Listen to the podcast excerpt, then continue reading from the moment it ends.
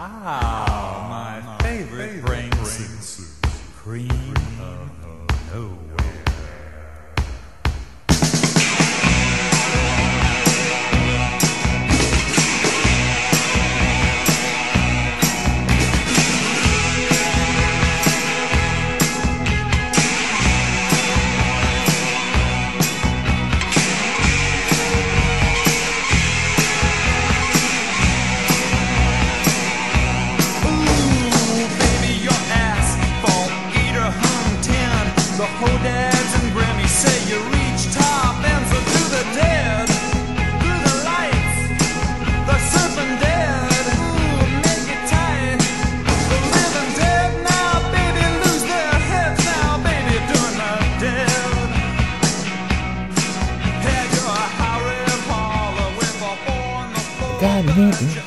Curiosidades. El gabinete de las curiosidades. De Guillermo El del Toro. De las curiosidades. De Guillermo de del Guillermo, Toro. de Guillermo, de Guillermo del, Del Toro. La madre que parió. Javi- Javier Parra, ¿cómo estás? Eh, muy bien, Xavi Sánchez Pons. Eh, pues eh, vamos a dedicarle, en, siguiendo la línea de, nuestros progra- de nuestro programa anterior, que parece que lo grabamos hace muchísimo tiempo, no parece que lo hayamos grabado seguido, ¿verdad? No, no lo ¿Verdad parece. que con este? ¿Verdad que No. no? No, no. Han pasado tantas cosas desde la semana pasada. Mucho, mucho, mucho.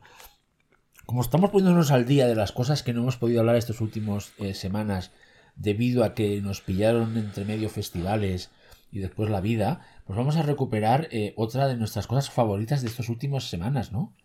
Sí. Que es que la gente ya lo, ya lo sabe. La gente ya se ha olvidado. Y hemos cantado y todo. Y la gente ya también. La gente seguro se ha es, que, Sí. es que no duran nada. ahora Es las lo malo. la- Las series, las películas. ¿Sabes qué pasa? Y mira que esta tuvo estreno eh, que Netflix lo decidió estrenar en diferentes días, por tandas de capítulos dobles. Sí.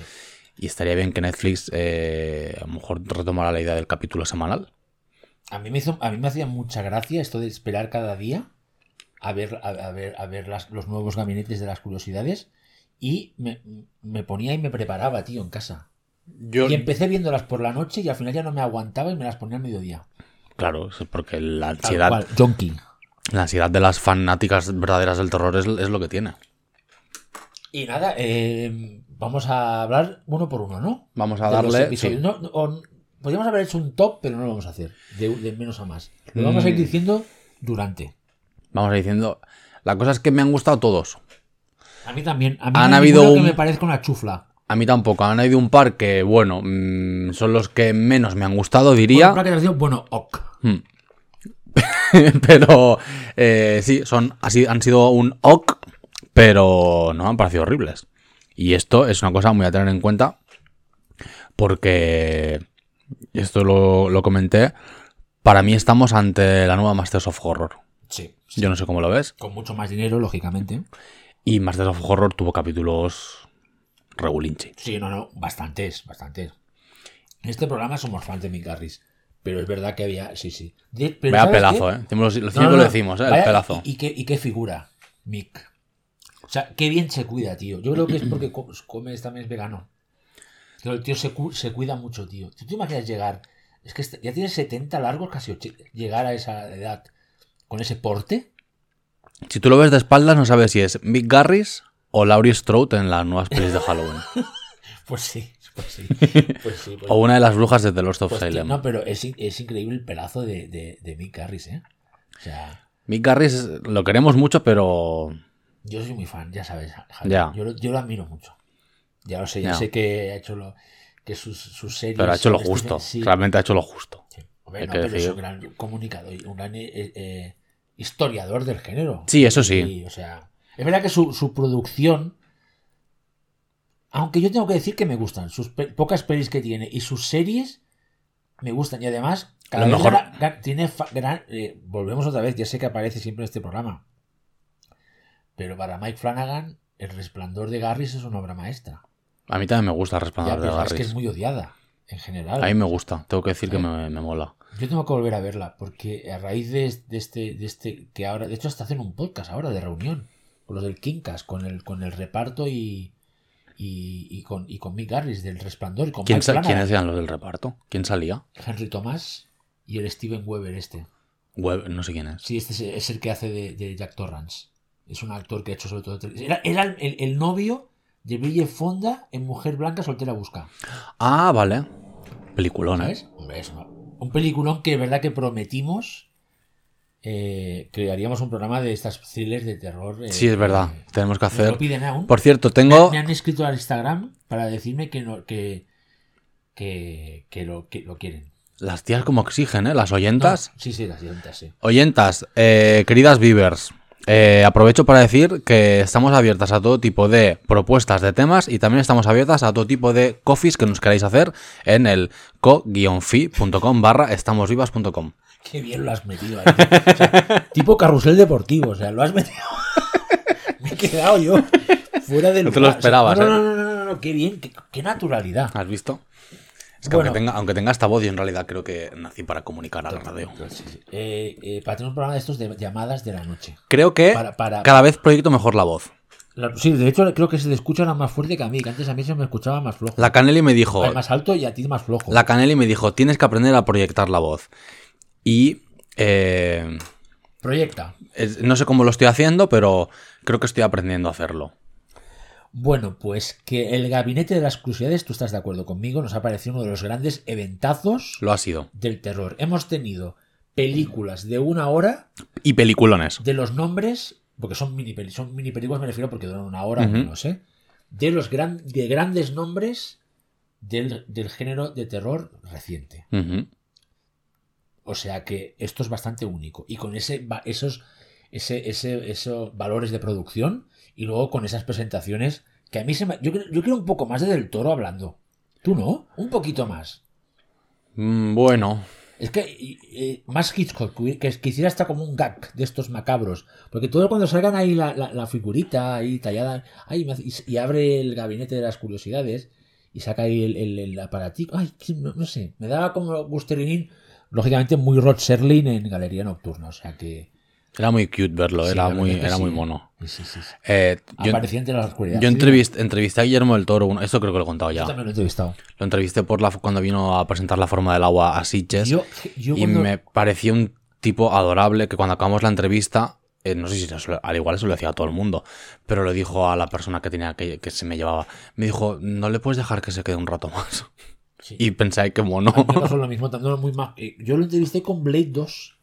Hostia. que aún, que aún era, aún no era para nada el que es ahora, y lo invitaron a un festival que, es, que hacía aquí la SCAC, Base Film Festival se llamaba, que también trajeron a Roger Corman, que fue brutal ese año, y lo pusieron en, en un hotel ahí cerca de la Plaza España, un hotel de ahí, ¿sabes? Y me acuerdo que estaba, estuve, al final la entrevista era de 20 minutos y estuve como dos horas Qué guay. con él en el hotel ahí abajo y me, y me, y me y, y- y subió a la habitación y me bajó uno de sus famosos cuadernos. Que va dibujando y me lo enseñó y me lo o sea, no no no no yo de verdad eh tengo una foto tío pero no sé dónde está. O sea, Tienes una es- foto con Guillermo del Toro y no sabes no, no, dónde. no, pero de ese día no no pero que, que es la gracia verme a mí eh, que es que no sé qué sería eso 2000 y poco. Esto fue ¿Blade 2000, 2000, 2000 poco, ¿no? 6 o 7. o antes igual y todo no Mm, que me acuerdo que acabamos hablando de Stuart Gordon y yo había visto ya King of the Ants que es una, un thriller Me encanta. de terror vale es- Me encanta Oh, King no me of the Ants, es que a mí sí, me flipa me King of the encanta. Ants, pero me alucina eh O sea, la alquilé en VHS diciendo, ¿esto qué mierda es?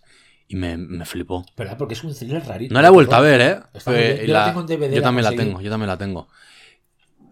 Mira, esto lo dejamos aquí para el futuro. Pues el tío, y yo le dije, bueno, he visto King of the Ants, ya me ha flipado. Y el tío me decía, ¿dónde se puede ver ya? Pero King of the Ants acabó casi todo el mundo en DVD. Creo Ujú. fue. eh, era, aparte era una cosa muy indie que hizo Stuart. Y, y, y me, me, me alucinó. El tío estaba emocionado porque ahora necesitaba ver. Me acordé siempre lo de King of the Ants.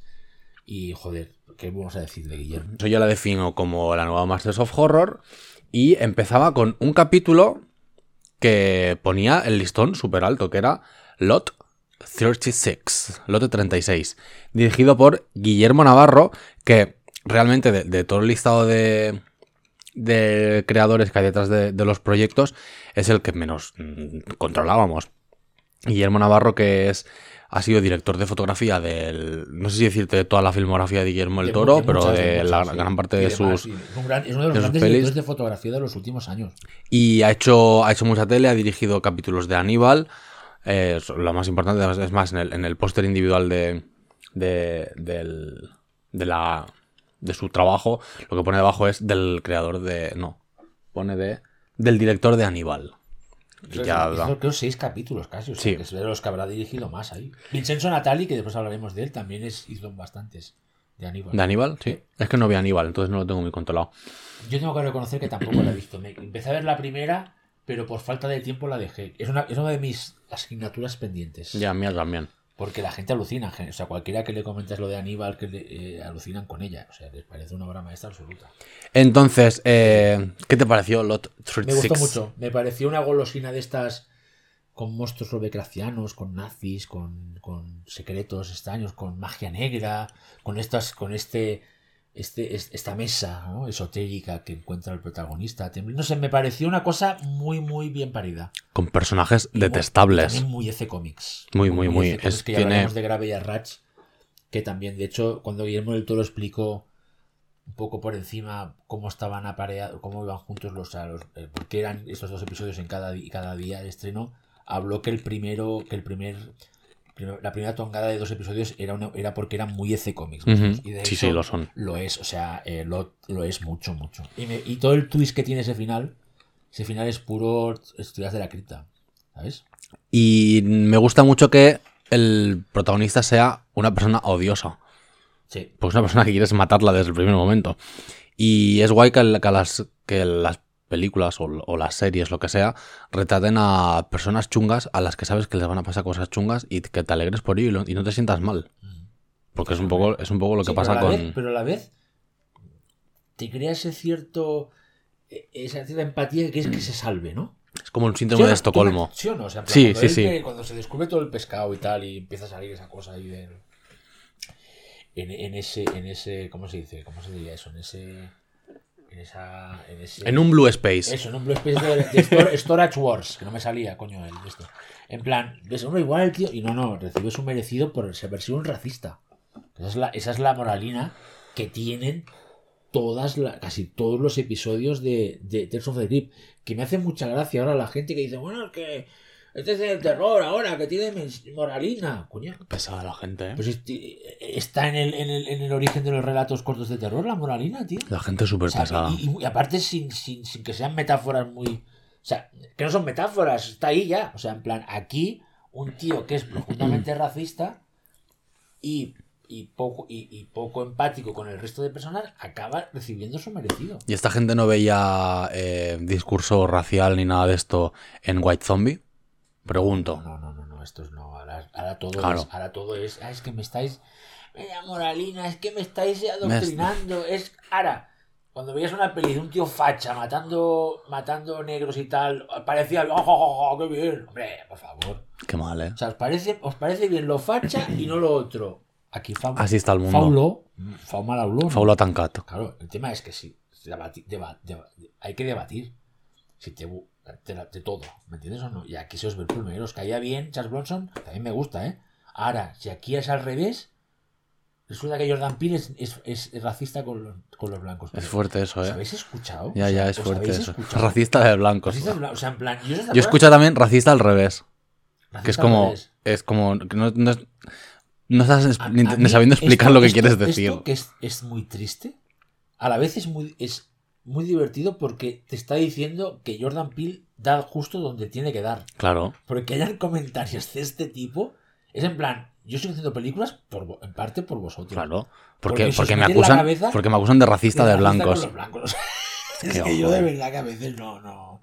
sí, no, de verdad que a veces dan ganas. Una de banda de por la- imbéciles. la- sí, sí, dan ganas de tirarse por la ventana de, de gente en Twitter y en Facebook y lo dicen así, como tan pancho. Dice, canta. No soy racista, pero. Sí, sí. Eso es mi Yo soy comentario. feminista, tengo una madre y una hija. Y una hermana. Y una hermana, pero ¿qué dices? Y no les Fuerte, pego. Qué fuerte, tío. Qué fuerte me parece. Bueno, se nos ha ido un poco ahora. Hemos hecho un comentario social. Ya. En fin. Bueno, que eh, el Lot 36, eh, un- un- creo que es una historia además de, si no me equivoco, de, De Guillermo del Toro, sí, está escrita por Guillermo del Toro. Y es eso, tiene, tiene este aromilla, cosilla pulp, lo que decías también de a, a la EC Comics, que, que para mí, o sea, pensé, joder, si empezamos así con este nivel, Claro, pero es que encima ya empieza el segundo, que es Grave, Grave y ya es, no puede ser más ese cómic, y alucina. Eh, que Vincenzo Natali, que yo tengo que reconocer que después de Cube me ha ido perdiendo un poco porque sus películas, pues sí me han interesado, pero no hay ninguna que me. No, no, no, ni, ni Cypher, ni, ni después más adelante Splice. me- son A mí que- Splice me gusta mucho. A mí ves, no me acabó. Debo darle una segunda oportunidad a Splice. ¿sí? Pero Y, me y- decepcionó tanto cuando la vi en Sitges de que no, no. O sea, no, no, no acabé de entrar. Entonces, lo ten- ahora el tío ha hecho muchas, muchas series de, de- de- de- de- Ujú. eh, el tío muy, o sea, en plan, tiene una carrera muy, muy sólida en el, en el mundo de la televisión, que eso está muy bien. Y ya lo que hizo aquella del Tall Grass, bueno, ¿sabes? En plan, no, no, no me pareció tampoco. no estaba mal. Pero digo, este tío parece que. Y, y- y saca este episodio de la manga. No estaba mal, pero hay que recordar que por esa peli es por lo que vino Patrick Wilson a Sí, Sitges, sí, ¿no? sí, sí, que que, lo, fans, que lo tuve lo tuve a un metro. ¿Y qué tal? Es igual Que es guapo, guapísimo. Es muy guapo. Es Es guapísimo. muy súper amable, agradable. Muy, o sea, bueno, mm, sí, muy guapo. Al igual luego, mm, porque era- se le veía como el típico hombre tradicional con su mujer y esas Vale, cosas. vale, vale. Pero era muy guapo. Sorprendentemente, muy guapo en persona. O sea, que no parecía. O sea, daba, se daba el pego fuera de la pantalla. Sí, ¿no? sí, sí, sí, sí. ¿Sentiste cosas? Sí, claro. Vale. bueno, pues que aquí yo creo que Vincenzo Natali se reivindica absolutamente como Master of Horror, ¿eh? De la que- horror de una forma en la que creo que nadie se esperaba, porque siempre estamos ac- el- lo teníamos más asociado a una especie de terror vinculado a lo mejor a la ciencia ficción, debido a su carrera, y aquí pues se mete de lleno en esto, en una historia mm, clásica, eh, que podría ser parte de... es- está basada en un relato, pero creo un relato mm, actual, si no me equivoco. Al Sí. igual lo estoy cagando, A ver, espérate. vamos a mirarlo. Eh. Ah, no, miento, no. Es un relato de Henry Kattner, que es un relato de 1900. Espérate un momento, ahora te lo voy a decir. Henry Carner. Henry Kattner, sí. que por cierto tiene eh, lo- una de las cosas chulas que tiene Grave y Arras es que nos junta dos actores eh, eh, importantes de Cube, tío. Uno es el protagonista, que ahora no recuerdo el nombre, ahora mismo que no se asuste la audiencia que estamos buscando, David Hewlett, es el protagonista, y luego un actor secundario que a mí me flipa, que sale en un montón de películas de terror que se llama Julian Richings, Ujú. que era el- Julian Richins sale en una peli que me flipa que se llama The Septic Man. De Septic Man. Y después sale también en Anything for, eh, Anything for Jackson. Anything for Jackson no también. mal. Que es, Eh, el, es el que aparece al principio barrapado de Cube, Sí. el del prólogo. Ujú, el que sí, acaba- sí. cortaba pedacitos. Eh, se, me ha hace ido. del- del- aquí hace del. Del. eh, ay. de la- del que hace autopsias. Forense. El forense. ¿Cómo estamos, eh? Uf, tenemos el cerebro frito. Que, que se me ha ido la pinza que Henry Kattner, que no es un actor contemporáneo, que un autor contemporáneo, que publicó Las ratas del cementerio en 1936. Oye, imagínate, eh. Y es una. Es una. Es un relato que se recopiló en, en Weird Tales en 1936. Una Entonces, bueno. mítica. Eh, teniendo en cuenta que, que está incluida en este tipo de, de literatura, era un- el de Vincenzo, Vincenzo Natali era un nombre que, que no, o sea, no apostaba que, que, fue- que fuese a hacer algo así. Y joder, y hace una cosa súper guay. O sea, consigue, eh, para mí es una de las monster movies del año, podría decir, ¿eh? Totalmente, ¿no? De hecho, ese, pues, también otra vez esa moralina de esas personas avariciosas que se mueven por el dinero, ¿no? Eh, ¿no? Que, que usureros casi, ¿no? Que aquí que este hombre, que es un tío que se que porque hace una mala operación financiera, roba la- a, la- a él trabaja en un, en un, en un, en un cementerio, entonces roba las joyas de los- Cementerio de Salem. de Salem. Roba las joyas de la gente a la que, a la que entran ahí. Y llevado por esa necesidad de, de conseguir un dinero para que no lo. no le. no, no, no acaben con su vida, se acaba metiendo debajo de. debajo del cementerio. Porque hay unas Pues ratas. que estoy está, viva. Belén.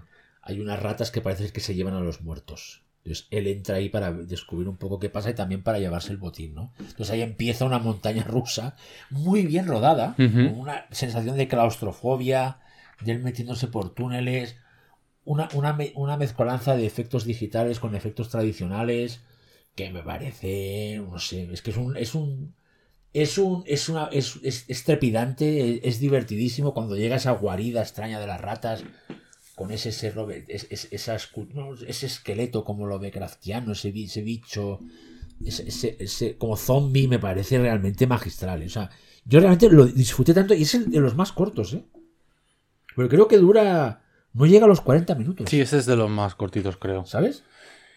Y el, el- este monstruo final, la- esta rata gigante, a mí me pareció eh, maravilla. Me recordó a- al relato, De, de- de Stephen King. sí, que aquí se Que hizo es aquí La sí. fosa común. Sí, que, aquí- que a mí me encanta la fosa común. Me parece una. una- Bueno, la una vimos serie en- B, la vimos en- en Fenómeno. Me, pare- me parece una, una serie B divertidísima con ese Brad Dourif haciendo de, de, de- exterminador. Yo estuve en el Vietnam. me parece. O sea, es, es- a mí me gusta. Es una película que en su momento.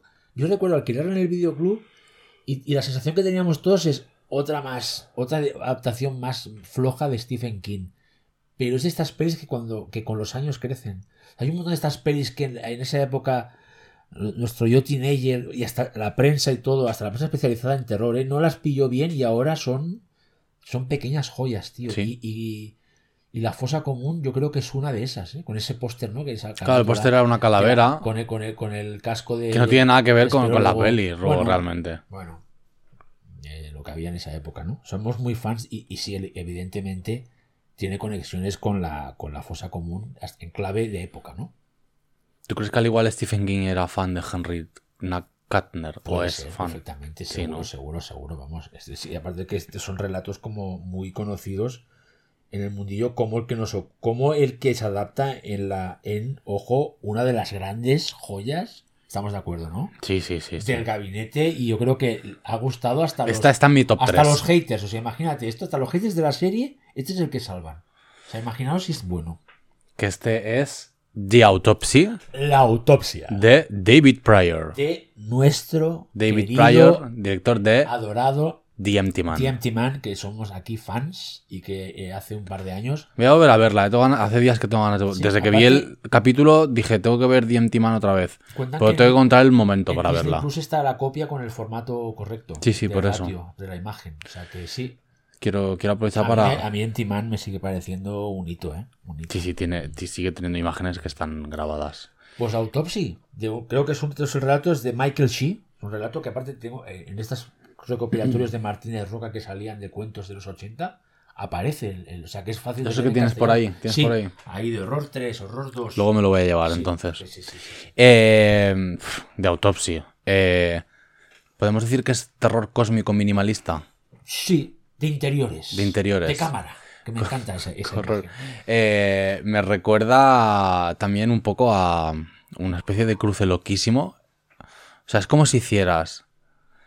Esto su- suena muy. Es muy, muy básico esto, ¿eh? pero es como si metes en una coctelera un chorrito de horror cósmico, Un chorritito, un chorritito. chorritito, eh, una pizca de la autopsia de Jane Doe Evidente. y un poquito de la invasión de los ultracuerpos. Estoy completamente de acuerdo contigo. Cuando ya tienes el resultado, lo aderezas con un poquito de la idea parasitaria de Wounds. Mira, las- las ¿Qué te parece? Todo eso rodado de la hostia. de, la, de la super hostia.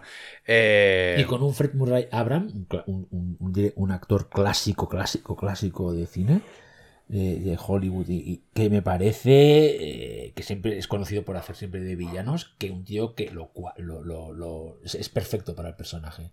Es perfectísimo. Ese es todo el suspense, cómo lo maneja, cómo, cómo al principio co- construye la historia explicando historia dentro de otra historia, cómo van descubriendo la eh, porque hay pasa una cosa extraña en una, en una mina.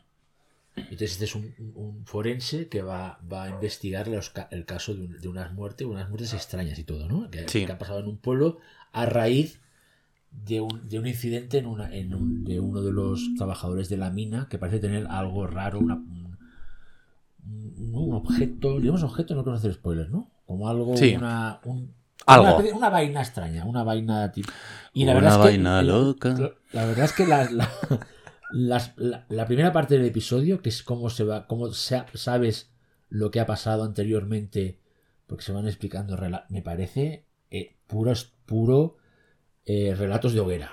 ¿Sabes? Como unos a otros se cuentan y luego cuando sabes todo el, todo el, todo, todo es todo lo que ha pasado, llega a, sala- a la sala de autopsias, que es la última parte de la de la donde se descubrirá todo y me parece magistral cómo maneja la cámara eh, David Pryor dentro de esa de esa auto- de esa de esa de ese sala de forense. Me no sé cómo va creando esta atmósfera ominosa que se diría old school. Me- no sé me parece magistral. Y luego ya cuando se destapa todo que ya tiene un punto también gran guiñol me parece magistral. Y el final que no podemos de- revelarlo que me parece también ma- magi- magistral. Ese último plano Es muy guay. que me parece, no sé, y es, me parece una peli be- bellis- está rodado de una forma bellísima.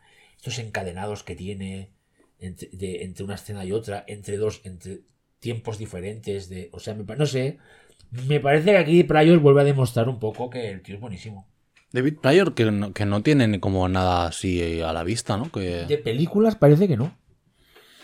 no sé, hay gente que está perdiendo dinero, creo yo. Bueno, yo creo, yo creo que eh, con esta, este episodio sí que le valdrá igual, para, le vendrá más fácil para levantar algún proyecto. Lo Más que es The Empty Man, ¿tú crees? Sí, yo diría que sí. Yo, yo soy optimista. Con, más ahora con que la gente que están buscando los estudios con eh, guiones originales. Bueno, lo que hablábamos en el capítulo anterior. Claro, es un tío que ahora yo creo que lo tiene más. Lo tendrá un pelín más fácil para hacer según qué películas. Lo que pasa es que, claro, The Empty Man. Mira, The Empty Man es una, una- una prueba, una película que todo este rollo excesivo llegó como llegó tarde. Man, si se hubiera estrenado ahora, hubiera funcionado mucho mejor. Seguramente, En esa seguramente. época todo el mundo entendía nada. Es que me hace, eso también me hace gracia. En Entiman nadie entendía que fuera tan larga. En cambio, Terrifier 2, lo- a casi todo el mundo le ha parecido bien que sea larga. Hombre, es como que recibió por todos lados. Aunque esto sí que fue directamente a plataforma, ¿verdad? Y en Estados Unidos. Sí, sí, sí, sí. Nunca se plantearon. Creo que no, creo que no llegó a Y cines. estos problemas de remontaje. Es una Ujú. peli como maldita. Si no me equivoco, eh, fue maldita en el, en el paso de que creo que es de Fox. Entonces Disney compra Fox entra ahí como una especie rara de, de- remontajes, de qué hacemos, porque claro, era una peli de, también es una peli de dos horas y cuarto o algo así. Pero bueno, en fin, esperemos que ahora David Pryor tenga mejor suerte porque la autopsia es top o no, Javi. Stop, esto está en mi top 3. Y después de la autopsia eh, The viene Outside, de Annie Lily. uno por el que yo no daba un duro. Yo tengo que decir que es de los que menos me ha gustado, pero me parece bien, ¿eh? El A mí me parece de los mejores. Por eso, eh, explica tú, porque yo sé que eres muy fan. Eh, bueno, para mí se ha convertido en, en lo mejor que ha hecho Annalina Mirpur. Yo no soy fan de, de su trabajo, ni de ella como personaje, el personaje este que se ha creado de, de no sé, de directora mística ravera que va por los festivales. Pero va con el perrete. Bueno, va con el perrete, bueno, me voy a, me voy a abstener de hacer comentarios de lo que le, de lo que ese pobre perro tiene que estar sufriendo a nivel estrés, porque ese perro no sabe, eh, o sea, ese perro no tiene necesidad de estar sufriendo el estrés de estar en alfombras rojas, de estar en salas de prensa. No, el perro no tiene, porque el perro no tiene la conciencia de un ser humano. Entonces tú no puedes eh, someter a tu perro a ese tipo de estrés por mucho que lo quieras. Mm, dejando ese tema a un lado. eh, No, no- no sigas con. Ana Lili, Ana Lili. Eh, no me gustó, no, o sea, me interesó la propuesta de A Girl, Wal- A Girl Walks Home Alone at Night. Me interesa la propuesta, pero no me gusta cómo se resuelve. O sea, me pareció una peli súper pedante, una peli simplemente hecha por postureo. Está en una peli que era encima producida por Vice. No sé, me pareció. mm, no, me- no me gustó nada. The Bad Batch mm, me gustó un poquito más, pero yo sé que esta, esta sí que te gusta, ¿no? A A ti. mí, a mí- a mí estas dos me gustan. No, no me. Tampoco no, no me dijo nada. Y ya la, la siguiente ya, pues no la vi. O sea, no, no vi Mona Lisa and the Blood Moon, no, no la vi, me negué, porque dije, paso. Y, y sorprendentemente, ¿Te ha eh, esta? me ha encantado. O sea, creo que es su mejor trabajo. A una falta que no, ya digo, no he visto su tercera peli, no la he visto. Pero eh, The Outside, o sea, me ha encantado. Me parece que es una propuesta que está. Tienes que, yo creo que es una de las que más ha costado para que la gente entre, porque sí que es como. par- Empieza como una cosa, no digamos radical, sino es una cosa como muy. Eh, rocambolesca. No, no me sale tampoco la palabra. Rocambolesca tampoco sería. Sería. De buscada, ¿no? Sí, eso, ah, este, esto, esto, ah, este personaje que podía ser el personaje de, de una peli de Solons, a lo mejor. Eh, Sí, eso es verdad, sí.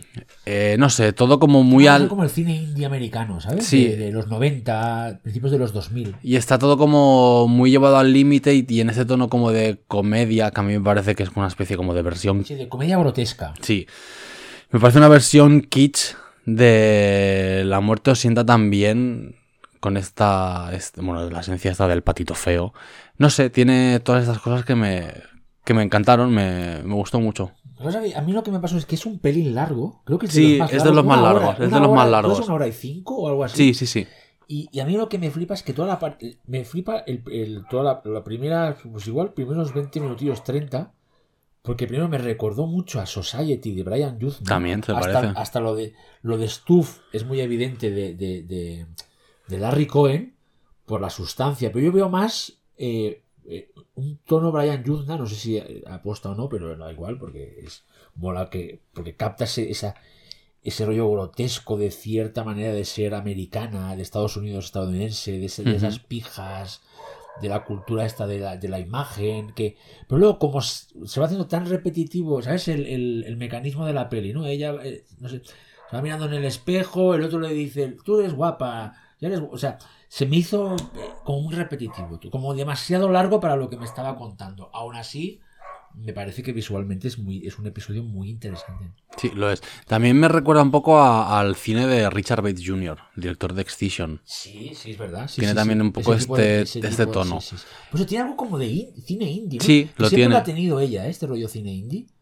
O sea, aunque no te haya gustado siempre está muy cercano. The Bad Batch, ¿tú crees que tiene rollo sí, indie? pero sí que tiene, tiene tenía ese rollo Yarmus, aunque era aunque fuera esta de caníbal, eh, tenía algo de Yarmus, ¿sabes? Al principio es muy Yarmus, no sé.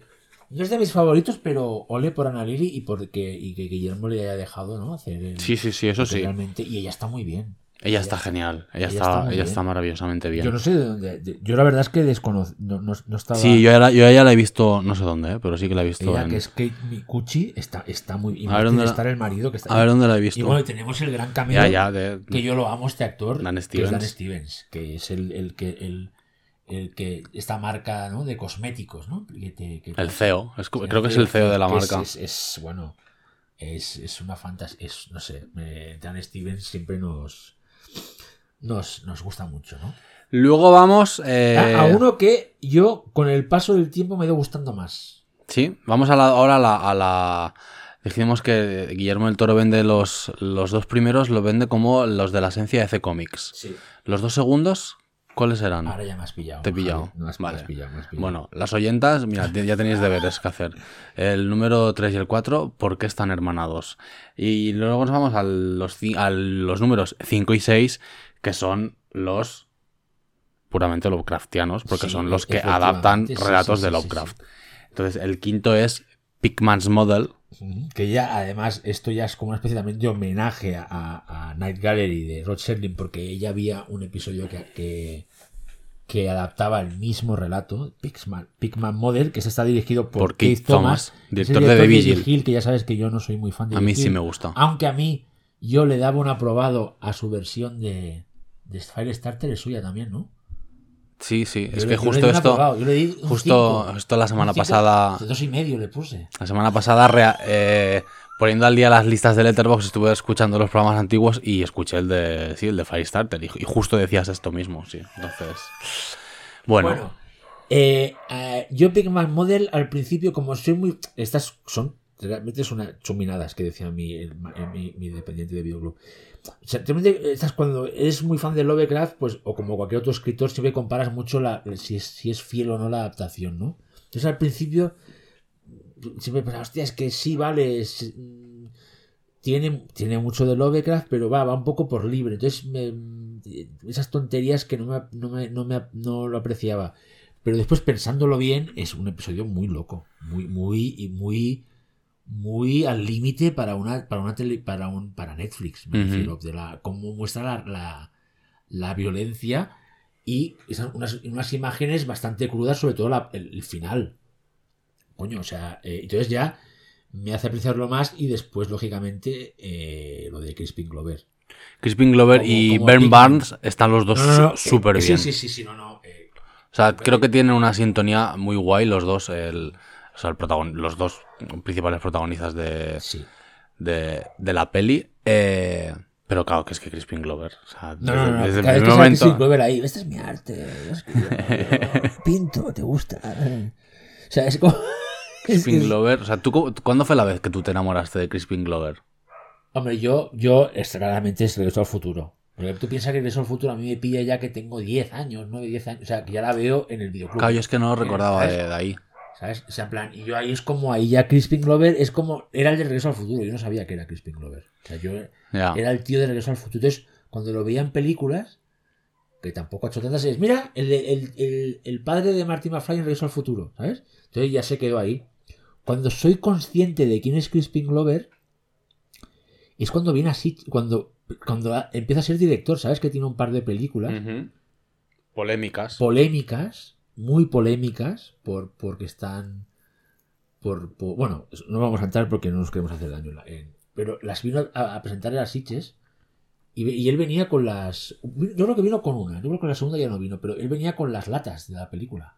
Ujú. O sea, es- es- Porque él sabe que si las películas estas no las tiene Sí, él. hecho, no, no están se la editadas- juega. No están, no están editadas en, en, en, en Blu-ray y DVD.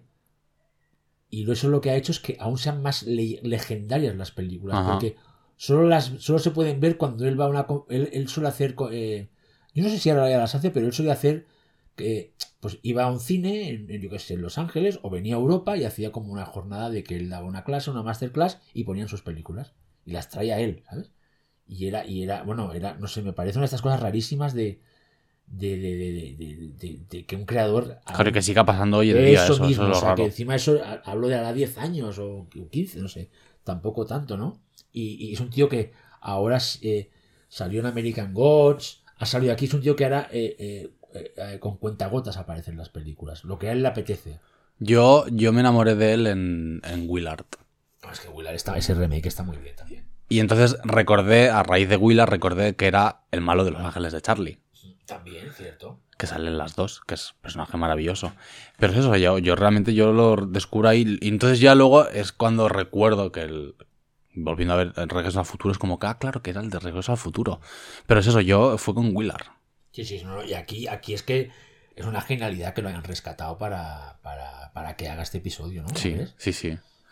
Y. Claro, la idea, es verdad, la idea está tan potente que tiene el, episodio de esa- ese, ese arte, ese arte nacido, ¿no? De, de- de- de- de un lugar infernal, ¿no? Que es, en este caso es, es el mundo este, ¿no? El mundo este, el más allá, el- como una, una puerta hacia otra dimensión en la que habitan unos monstruos que se ac- te, te afecte hasta el, hasta el punto de hacerte volver loco, ¿no? que es una cosa que ya hemos visto pues, desde las montañas de la locura, eh, otra vez Carpenter en el, en el, el, el fin absoluto, ¿cómo se llama esta? El Cigarette Burns, Cigarette con esa Burns. película maldita que cada vez que alguien ve esa película, realmente es una idea muy potente, yo creo que Keith Thomas y los guionistas son capaces de, de ponerla en solfa muy bien. La Y verdad. crea atmósferas de terror muy guays, ¿eh? Que es como. podemos aquí- no, no está al nivel de James Wan, pero podría ser un No, sí, sí, buen, no, un muy sí, buen alumno de, de- de la escuela de, de crear atmósferas y sustos de, Sí, y que al nivel de James Wan. O sea, es muy explícita y se nota ahí que hay, lo que repito, se nota ahí que hay un Guillermo del Toro que está diciendo, tú vuélvete lo loco que quieras, vamos a, vamos a hacer, vamos a mostrar realmente esa, esa, es, es- es, eh, eh, es- esas imágenes de pesadilla que se crean en la cabeza de este aspirante a pintor, Ben Barnes, interesado en ver que, que hay más, que, que se puede, cómo, cómo inspirarse en hacer un arte que te pueda, ¿no? De alguna manera, al, al- al que lo mira, no que le afecte. Lo que pasa que en este caso es un, es un viaje de ida solo de Sí. y no vuelta, porque te quedas tarumba, cucú. Y aquí lo explica muy bien con esa parte final, con lo que le pasa a su familia, que realmente yo pensaba, esto lo acabo de ver yo en una serie de Netflix. ¿Sabes? De decir, lo acabo de ver, lo he visto. y no sé, muy, muy, muy- y los cuadros que se crean para, para, Los cuadros son muy bonitos. no sé, realmente es. Aunque se toma. eh, eh, aunque se toma eh, licencias del relato original de Lovecraft, sí que me parece. Está muy bien, está muy bien, ¿no? Es de, lo- es de los mejores también, ¿eh? Creo yo. Es- este es uno de mis, es de mis favoritos, está también en mi top 3.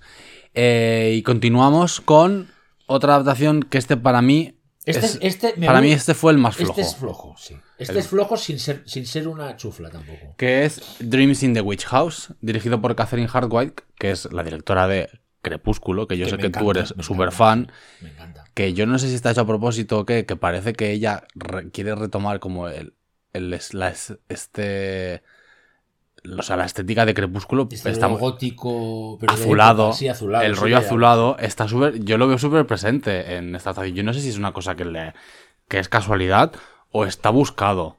Igual es que ya es, es igual en sus películas, O sea, que ha hecho algunas más, ¿no? Em, Siempre ha estado presente. Pero Yo- sí. tiene un problema. Yo el problema veo que es que va muy, va muy por libre del relato del Lovecraft. Y yo lo que echo de menos es, coño, si vas a hacer. Si vas a hacer este relato y encima con el, bajo, a- a- o sea, apadrinada por, por Guillermo, que te puedes ir ser más estricto, no me hagas esa historia como al final de, de como muy. que en el fondo es muy del toro, ¿eh? También, esa parte más como de ñoñita un poco, aunque, aunque también es, una, es, es potente, me refiero del terror, ¿eh? Este rollo más gótico, de postal, ay, no me acabó de hacer del todo. A mí tampoco. Y la bruja, el diseño de la bruja me parece guay, que me recuerda que esto lo puse en Twitter, creo. Que no sé si te acuerdas cuando los de NECA Toys sacaron la figura de la bruja de Blair, que se la inventaron. Pues se le parece mucho. Yo no sé hasta qué punto eh, no puede ser influencia. una influencia barra inspiración barra copia. Pero tiene mucho de este rollo porque es también una figura así como una bruja que parece un árbol realmente. Y. Pero sí, me pareció como el más flojito de todos. Y mira que tenía cosas muy guays, A ¿eh? mí me mola, por ejemplo, una cosa que me mola que lo explicaba en Letterboxd es que pillen al, al actor este que me flipa, que fue una pequeña celebridad de cine adolescente de los 2000, que es DJ Qualls. Que Sí. salía en, en- en Road Trip Salía en Road Trip. y Los Feos también mojan, que es una película que me encanta, que me encanta, que yo creo que aquí salió directamente en Videoclub, que se atreven a crear al Brown Jenkins, que es una, es una Brown Jenkins, que es una criatura fantástica, pura, única que existe en ese, en ese relato. Eso, ¿ves? Me mola y hace que suba enteros la- la- la- el, el capítulo. Lo que pasa es que en plan el... Tío, si- el, el relato... to- ¿Por qué nunca nadie aprove- Cuando hacen los sueños de la bruja, también pasa en Venus, ¿eh? Tío, Toda esta parte del de, la de las matemáticas. Bueno, a ver, lo de Venus y que sea el Bueno, señor. pero está ahí, no está ahí, está ahí de alguna manera, ¿no? Ya, ya. Mm, Ya, bueno, pero porque te lo dicen. te lo- sí, pero hablan de lo de, sí, hablan un poco, sí, pero no, no, no. O sea, pero digo, el relato lo de las matemáticas, que tú a través de fórmulas matemáticas puedes entrar en esta otra dimensión y para escapar. Y lo de los ángulos, hostia, tío, ¿por qué nadie tú me entiendes? O sea, ¿por qué nadie De hecho, la mejor, ¿sabes cuál es la mejor adaptación de, de, esas- de ese capítulo? ¿Cuál? una, una cosa que es una, una no adaptación. ¿Te recuerdas? Eh, hay un momento cuando el Doctor, en el Doctor Sueño, la, Sí. la primera, cuando él, a- eh, cuando él eh, eh, alquila la primera casa, él entra en la casa, entonces la pared, la pizarra está llena de símbolos matemáticos. Sí. Y le dice aquí, aquí vivió un matemático que se acabó volviendo loco y desapareció no sé qué. O sea, es los sueños de la casa de la bruja. O sea, representa Ah, no que es, es la, es, es la, la- el, el- el cuarto donde ha estado el protagonista de. Es, coño, ¿por qué alguien nos anima a plasmar esa idea de que tú puedes entrar a otra dimensión a través de. que es guay, de una fórmula mate. de un. no sé, tío. Habría, pues mira, que contraten a Mike Flanagan Sí. para que lo haga. Pues estaría encantado. De hecho, me gusta mucho lo que hizo Stuart Gordon en el Master of Horror. No, es que no, buenos. no recuerdo. Sueños de la Casa de Bruja, que tampoco se atreve con eso, pero yo lo vi, lo veo más, más sólido y con mucho más di- menos dinero, ¿eh? Y más, Sí, aquello sí. más- Pero no es- yo les recomiendo a la gente que se anime a recuperar el de Stuart Gordon porque es que está muy bien. Y continuamos con. Vamos a hacer aquí un trampantojo, porque vamos a pasar al último, o sea, la última tanda de episodios, que eran los que Guillermo del Toro definía como los de voces del presente o alguna cosa así, como. voces muy, muy poderosas. Mm. eh, que era eh, directores, una, director, una directora que tenían voces muy personales. Y uno de ellos es The Murmuring de Jennifer Kent, está guay. que está, Está muy guay. está, o está sea, bastante guay. sí. es. No me alucina como, como, como el resto de mis favoritos, pero me parece muy, muy, Es está muy bien. un drama muy. Clásico, un drama muy clásico, sol, sí, aparte, muy, muy solvente.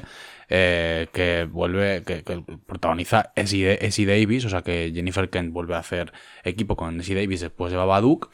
Es un, también otra película que si- sigue hablando de, de la pérdida y del duelo. eh, pero que eso lo, el- pone a, a un matrimonio eh, en, en- en crisis porque ha habido la pérdida de... ¿es hija o hijo? No recuerdo si es hija o hijo ahora. No recuerdo, es un, es un- es un hijo, es, un- es una. Sí, sí. Y ellos eh, pues están en su- inmiscuidos en su trabajo que consiste en filmar y escuchar los cantos de los pájaros. Eso está muy, es una eso cosa, está muy trabajado, está muy que es una cosa muy de peli de terror independiente de los 70 esto, ¿eh?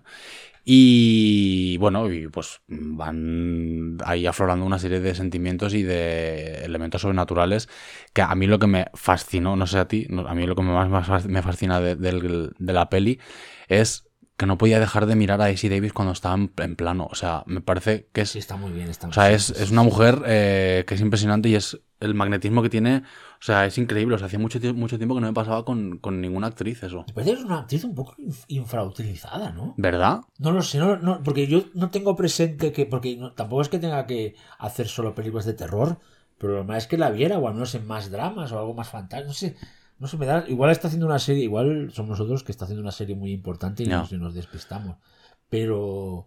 Y bueno, y luego es- él es su marido es Andrew Lincoln, claro, Sí, el protagonista sí, sí. De, de Walking Dead, eh, que está muy bien, o sea, en un papel absolutamente diferente, lo bien que está, que, lo bien que está representada esa pareja que está, está en crisis debido a esa muerte, ¿no? Que, porque también es un drama conyugal la película. Eso, Claro. eso, eso lo tiene, eso es está también, lo que dices tú, parece una película de, de- inglesa de los 70, un- una película, o sea, parece, yo la comparaba con un Ghost Story for Christmas. Sí, total. ¿Sabes? Totalmente. En plan, por esa historia tan clásica que es- está tan, tan, es tan evidente la metáfora con el- la situación de ellos dos, con la representación de lo, de, de lo fantasmal que aparece ahí, pero está que, que ya no ves ese, ese tipo de historias, ¿verdad? También, también, también, también pensadas, también tan cuidadas, ¿no? Tan, que otra vez no son nada original, pero que realmente está, está, joder, es, mola, mola bastante. O- y con Guillermo, ya no sé si lo he dicho, pero otro, otro relato de Guillermo del Toro original. También, sí, que sí. se nota mucho por, no sé, esas imágenes de ella en, el, en el desván, cuando entran los pájaros, es el agujero que hay, se- que, no sé, me parece unas cosas muy poético, muy, muy, muy bonito, ¿no? Las escenas, al final, cuando se van todos los pájaros. No sé si es eso. Es, es el típico, la típica peli que, que podría haberme parecido un- un- una cursilada. Porque tiene todo. O sea, toca todas las teclas. O sea, ti- tiene una serie de elementos que si hubieras, que si hubieran estado para atrás, ¿no? tocados de otra forma, eh, hubiera sido, hubiera sido horrible. Y no, o sea, me parece que está todo súper bien medido y, y me, me gustó mucho. O sea, me, me conmovió incluso. Igual deberíamos probar un día, ¿no? Irnos con el, con el, con el, con el chubasquero y, con el móvil y grabamos lo- los, pajarillos. ¿A dónde? A, a Montserrat. No, ¿qué dices, tío? Pásate, vamos a... vamos Aquí a Montjuic. o, o la- o las gaviotas en, en- en- en- en- Tú sabes que yo a las gaviotas eh, no les tengo miedo, pero tú sabes que yo... ¿Has sido atacado? ellas? No, pero yo he visto muchas veces como... O sea, veo casi cada día cómo se comen a las palomas. Bueno, yo, Son unas día me- psicópatas. Me, asusté porque aquí, justamente ahora, En el cuando estás mirando al parque, estaba, estaba lleno de gaviotas. La zona franca hablo, ¿eh? o sea, ríete tú de las Eh, gaviotas. En el parque yo pensaba, eh, esto no es gracioso. No, no, no. O sea, Esto no es nada gracioso. Son unos bicharracos eh, y son unas psicópatas. No me fío de ellas. Yo tampoco. Carnívoras. Aparte, ya sabemos, son el símbolo del... Del, del sí, partido del ese. Partido Popular. Uf. Eso sí que da miedo. Y entonces eh, vamos, Vamos con... con la- Para mí, la única obra maestra indiscutible. Cinco estrellas. Para mí, en este- eh, yo durante el, el gabinete, lo más bajo que he puesto son tres y media. Reconozco. Algunos son de tres. No, el tres es lo más bajo que he puesto. Yo dos y medio. ¿Vale? Ostras, eres, eres dura, ¿eh? Y he puesto algún cuatro y medio, pero solo he puesto un cinco. Yo también. The Viewing, de Panos La vista, Cosmatos. la. Eh, la he visto dos veces. Puede que la vea tres. La primera la vi solo en casa. La segunda la vi acompañado. Y a la persona le gustó. Fue una cita. Entonces la tercera, ¿con quién la verás? No, no la veré solo, o sea. eh, Como va increciendo esto. eh, pues qué decir. ¿Qué podemos decir? de Yo es, me hizo feliz. Yo, yo, yo soy muy básico ahora con las cosas de, de que me, me hizo feliz. Yo la, la definí como. Es que estaba buscando lo que había Yo, puesto. yo como un after de personas de persianas bajadas. dice. Totalmente, eso es como. Sea, sí, sí, sí. Mira, eh, ¿puedo decir una cosa antes? O sea, yo, o sea, no, no, no, no, no, no voy a hacer, no es como, no, o sea, no, No no a- hacer apología. Es lo que- No quiero hacer apología, pero te voy a explicar. La sensación que tuve yo, la primera, o sea, todo el episodio es cuando yo salía en los 2000, salía de la, del Apolo o de la 2 del Apolo, no sé cómo acababa en una casa en la que no quería estar. Tú me entiendes lo que te quiero decir. Entonces, la gente ahí hacía. de- yo le decía, ¿qué hago aquí? ¿Qué hago aquí? A, mí- a mí me ha pasado, pero. cosa se- y- y- ¿Me entiendes o no? Y la cosa se iba poniendo más. Entonces, no acaba como, como en The Viewing, Ya. pero la sensación era de, de ese desasosiego que, te, que a veces te llevaba cuando ibas a un after que no conocías, en casa de alguien que no conocías. A mí eso me ha pasado, Con pero. gente que no conocías. A mí eso me ha pasado mucho, pero nunca me ha pasado lo de no querer estar ahí. No, pero no te ha pasado nunca pensar, ¿qué, qué hago aquí? Sí, bueno, eso sí, pero no, Vale. pero, pero no es un sentimiento negativo. Es decir, ¿qué hago aquí? O sea, eh, me va a decir como decir, eh, ¿qué estás haciendo? Entonces, Eh, me acordaba de Peter Weller como son el las típico- dos de la el típico- tarde. El dueño de la casa que decía, no te vayas, que tengo mamás. son las 2 de la tarde, ¿qué estoy haciendo con mi vida? Entonces, es- es- entonces, ese es el rollo. Eh, claro, o sea, yo la defino un poco, es una enfarlopada cósmica, podemos decir. Completamente. Eh, no sé, o sea, eh, mira que tiene un montón de, de, de parloteo, pero... Me eh, entró muy bien a mí eso. Que, yo- que, que- que- a mucha gente le tira para atrás los primeros 30 minutos, 40 de parloteo. Pero yo creo que si tú has estado de pajareo en una casa, o de, o de after en una casa, es esto. Entonces, la que sabe, sabe. Historias como la de yo fui la doctora de Gaddafi pueden llegar a salir en un after. Claro. Que alguien de repente. Porque tú piensas que en un after se junta, como aquí, gente muy diferente Claro, entre sí. claro. Que igual uno venía de fiesta en no sé dónde, el otro no es de Barcelona, sino que era de Murcia, que ha venido ese fin de semana y hay un músico, es verdad que te entra el hijo de, Eduardo, de alguien famoso. Eso pasa, y de repente alguien dice en el after, no es que yo fui doctora de Gaddafi. Y era, bueno, era, a veces era bueno, a veces no. O sea, eso yo, yo me sentía totalmente identificado. Yo también, yo también.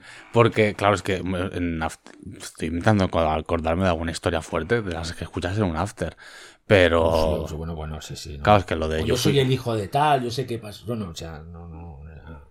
o yo conozco a tal, tendrías, tendrías que ver la que lió tal persona el otro día en tal after en Madrid. Sí, total, estoy. Entonces, eh, estas cosas al final todos Pues, acabas sabiendo. y claro, ves eso en un episodio de Panos Cosmatos que después encima te da esta parte final de horror cósmico alucinantemente eh, flipante a nivel visual y, te y- y esa última imagen casi de viñeta de cómic con ese ser que entra en esa ciudad extraña que me parece algo alucinante, o sea, potentísimo a nivel visual. No, no, me parece, me parece un poco eh, Pa- Panos Cosmatos jugando totalmente a su rollo a ser Tarantino en la idea esa de cómo dilata el momento del estallido de violencia. Porque tú sabes que ahí va a pasar algo y aquí se hace como su death proof. El tío se está, te voy a dar 5 de... Primero saca el alcohol, Eso mismo. luego saca Pero- los pero- porros, y tú sabes que va a pasar algo al luego final saca fuerte, sí. la cocaína. Porque aún, Pero no, saca mucha. porque aún no se ha producido la, de Claro. la, la vista. O sea, la vista para ver qué es eso, ¿no? No sé, me parece. Es que me parece magistral. El Panos Forever. ¿No? Yo. mm, bueno, me dejó con el culo torcido. Digo que se ha convertido en mi favorito. Creo que va a estar entre el. Va, a estar, creo, entre el mejor del año, a menos de lo nuestro. Sí, no, para mí también. Es Y- indiscutible. Y es eso, o sea. eh, y joder, me da mucha. No rabia, ¿no? Pero. Que no creo que es el que menos ha conectado con la gente. Ha dividido muchas Mira, opiniones. mira, eh, eh, Era como de los más esperados. Mira, es de los, de los peor valorados. En, en- en- que no, no significa nada, pero en. En, en, En IMDb. tiene un 6,2. Solo está por debajo, por encima de Dreams in the Witch House. Que es el peor valorado. Y está empatado con The Outside, ¿sabes? Que yo creo que son los dos que se más se parecen. Yo estos dos los hubiera puesto juntos. De Outside y Viewing, Viewing. sí. Por el rollo este de que van Yo por también. libre absolutamente de, de todo este broma más clásico que tiene, la, también. que tiene la serie, ¿sabes? Yo los hubiera emparejado. ¿Sabes? Así. Pero. Pero no, no. eh, Panos. Bueno, y, Sofía Claro, Butela. y no, no, no, no, no. que pero está- es que todos, y Peter Weller. Sí, o sea, bueno, esto, claro, sí, es que ¿sabes? En todos- plan, eh, hijo, eh, ¿dónde- que lo saquen en más películas, ¿sabes? Yo tengo muchas ganas de ver la nueva peli que ya está haciendo. Eh, Panos está de Necrocosmos. también, todo ganas. Necrocosmos. O sea, ya ese nombre me quiero tatuar en la frente. Necrocosmos. Te recuerdo que vimos una. Un romance cósmico en el espacio, tío. Necrocosmos. Pero allá va a haber muerte porque es Necrocosmo. No, no, claro, claro. Eh, Había una peli que tenía un título así, que no la vimos en Sitges. Eh, Necrotronic. Necrotronic. Aún no la he visto. Yo sí. Pero está, es Diver, ¿verdad? Sí, es Diver. Es un poco, me dijiste que era un poco como una cosa de la Full Moon, ¿no? Hecha ahora. Eh, O del Empire o algo así. ¿quién, era la, eh, ¿Quién era la villana? La villana era Mónica Bellucci, ¿no? Y es como Tecno, Tecno Dark también. Mm, no. Como, como Necrotronic, yo me imagino Tecnotronic. No, pues no, no, no. No es ese rollo. Es una cosa muy loca. Es una cosa muy loca. Y. Bueno, pues ya sabemos que tenemos que ir acabando, ¿no? Pues sí, porque ya se nos, ha Oye, echado- pues se nos ha lo- echado el tiempo encima. hemos- Lo hemos cuadrado, ¿no? Eh, decidnos en los comentarios, ¿Cuál es vuestro episodio queridas oyentas, No. cuál es vuestro episodio favorito de El Gabinete de las Curiosidades de Guillermo del Toro. Gabinete De las curiosidades. Desde aquí os seguimos animando a que nos deis una propinita, a que nos sigáis en de redes. que nos sigáis dando todo nuestro amor. Y un besito para todas, cariño.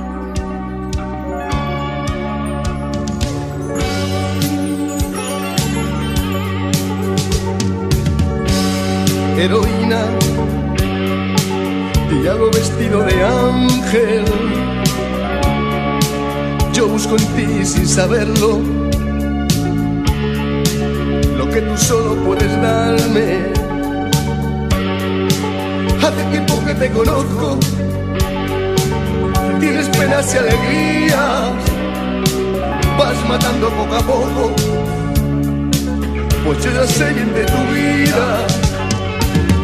Machúteslo, mi cucharas impregnadas de heroína. No más jóvenes llorando, no chivía. Solamente oír tu nombre causa ruido. Machutes no, ni cucharas invernadas de heroína, no más jóvenes.